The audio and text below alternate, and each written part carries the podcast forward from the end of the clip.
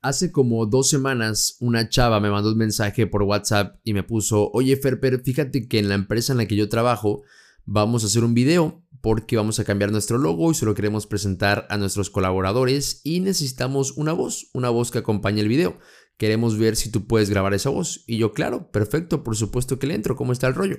Y me dijo, mira, yo te mando el guion y con base en el guion tú nos dices entonces cuánto nos cobras. Y he ahí el dilema. Yo tenía que decir entonces cuánto cobrar por grabar mi voz. Qué buena pregunta.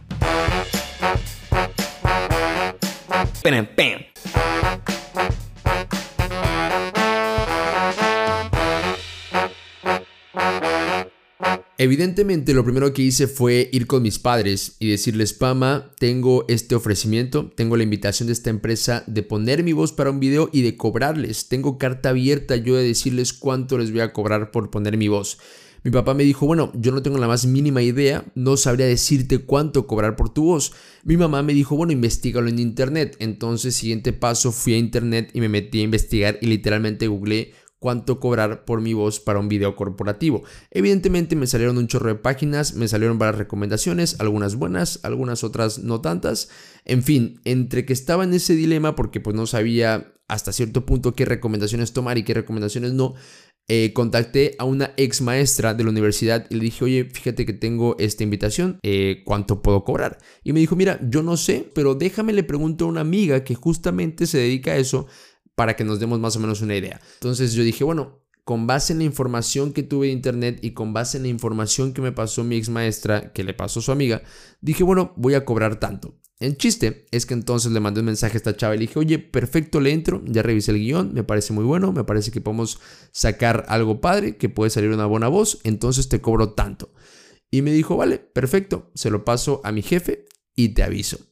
Espérenme, déjenme, voy a hacer una pausa a este capítulo del podcast para ver si ya me contestaron. No, no me han contestado. Efectivamente no me contestaron.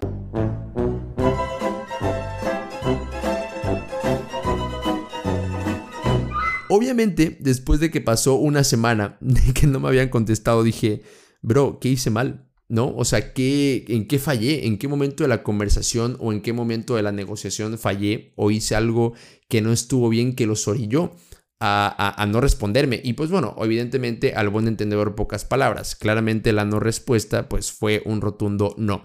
Dije, habré cobrado de más, me habré visto muy prepotente cobrando esa cantidad o me habré visto muy sobrevalorado. No sé, realmente pasaron muchas cosas por mi cabeza por lo mismo, porque no sabía si estaba cobrando mucho, si estaba cobrando lo justo. Yo realmente estaba basándome en lo poco o mucho que había visto en internet y en la experiencia de la amiga de mi ex maestra. De hecho, este iba a ser el capítulo pasado, pero no sabía si me iban a contactar o no. Dije, bueno, a lo mejor doy otra semanita más, tal vez están pensándolo. Pero bueno, ya que pasó otra semana, entonces dije, bueno, me parece algo bueno para el podcast y no necesariamente por el tema del dinero. A lo que yo me quiero enfocar es que, wow, cuando te presentan este tipo de oportunidades en la vida, o se te abren este tipo de puertas que a lo mejor tú no estabas buscando pero te llegan, lo cual es muy padre. Hay diferentes escenarios que se pueden presentar y yo rescato de todo esto, rescato tres cosas. La primera cosa que rescato es que justo eso, o sea que no todas las puertas que tú busques o no todas las puertas que se te presenten se van a abrir.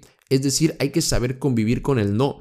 Muchas veces tenemos esta mentalidad de que sí, yo voy por esto, sí, yo voy por el otro y voy a lograr esto y voy a hacer lo otro y está increíble, está padrísimo, pero también hay que contemplar esta posibilidad del no. Hay que saber que siempre puede haber una mínima o incluso máxima posibilidad de que nos digan que no o de que simplemente no nos respondan. La segunda cosa que rescato es justamente saber cómo venderte. Cuando esta oportunidad me llegó, la verdad es que me agarró en curva en ese sentido.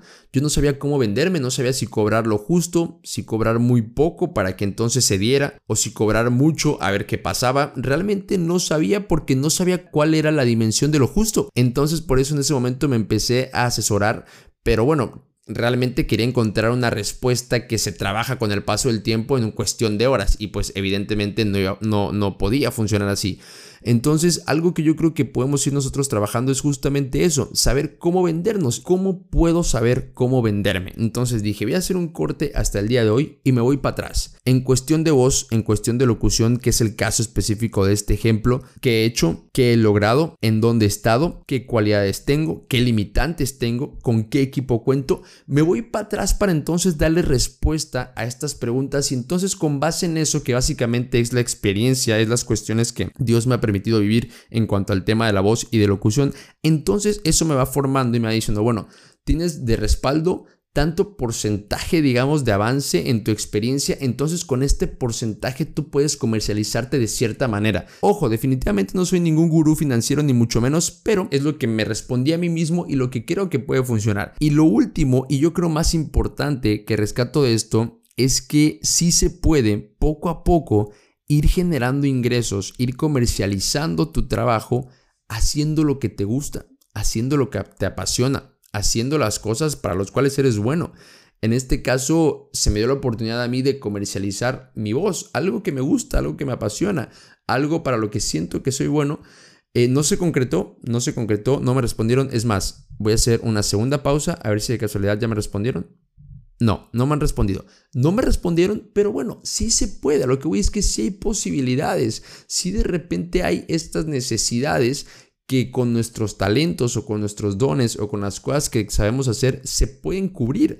Entonces a lo mejor tú eres buenísimo dibujando o a lo mejor tú eres un fregonazo editando videos o a lo mejor tú eres el top de los tops tomando fotos o a lo mejor X o Y cosas que tú sepas hacer, ¿no? Si tú eres bueno en eso, claro que se puede ir poco a poco generando ingresos haciéndolo, ya sea que tengas un trabajo fijo haciendo eso, o ya sea que trabajes por proyectos, o ya sea que emprendas algo tuyo, o ya sea que trabajes con diferentes empresas o con diferentes personas, en fin, opciones hay muchísimas y claro que se puede, pero por supuesto, cuando te llegan, te tienen que encontrar activo, te tienen que encontrar haciéndolo, te tienen que encontrar con un bagaje, con una experiencia previa para que entonces puedas comercializarlo bien como se debe, justo, ni más, pero tampoco menos. Y ojo, que te decía que este tema del dinero a mí sinceramente no me gusta tocarlo mucho porque es una línea muy delgada. Yo lo único que quiero decir es que el dinero se tiene que ver, o por lo menos yo lo veo y así me gusta verlo a mí, como una consecuencia y no como una meta. Así que mis bros, muchas gracias por haberme acompañado en este capítulo eh, número 36 del podcast. Espero que te haya gustado y que te haya aportado. Si así fue, por favor, compártelo. En serio, me ayudarías muchísimo haciendo eso. Y por supuesto, nos escuchamos el próximo martes en el capítulo número 37 del ya tradicional, del ya conocido podcast. Podcast del podcast. Así es, del podcast de Ferper.